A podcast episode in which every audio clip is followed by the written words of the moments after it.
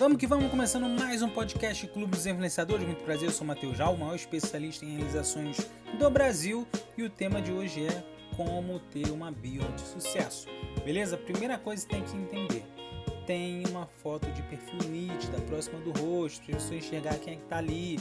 Não adianta colocar foto distante, não dá para reconhecer a pessoa. Assim não funciona, você precisa criar conexão com as pessoas.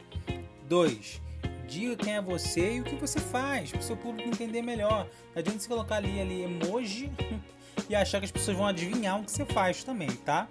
Na hora de escolher ali o seu arroba, tente arrobas simples, não adianta você colocar arroba ponto, é, é, traço, achar que as pessoas vão te achar fácil, não vai. Então, tente achar um nome fácil para que quando as pessoas te procurarem ou quando elas lembrarem de você, fique algo fácil de se conectar. Por quê? Quantas vezes você pede o Instagram de alguém é tão difícil que você nem consegue achar?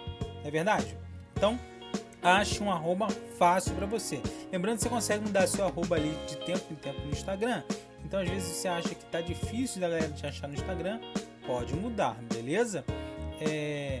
Lembrando que você tem que usar sempre o seu nome ou o nome da sua empresa ali é, para a galera saber o que, que você é. Né? Também não adianta inventar nome maluco, tá?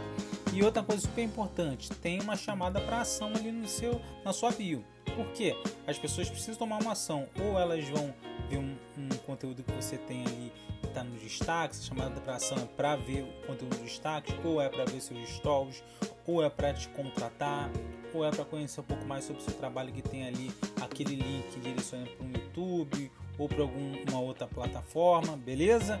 Então tenha chamada para ação, que assim vocês vão conseguir ter mais resultado e ter uma bio de sucesso. Então é isso, querido. Obrigado pelo carinho, obrigado pela audiência e valeu!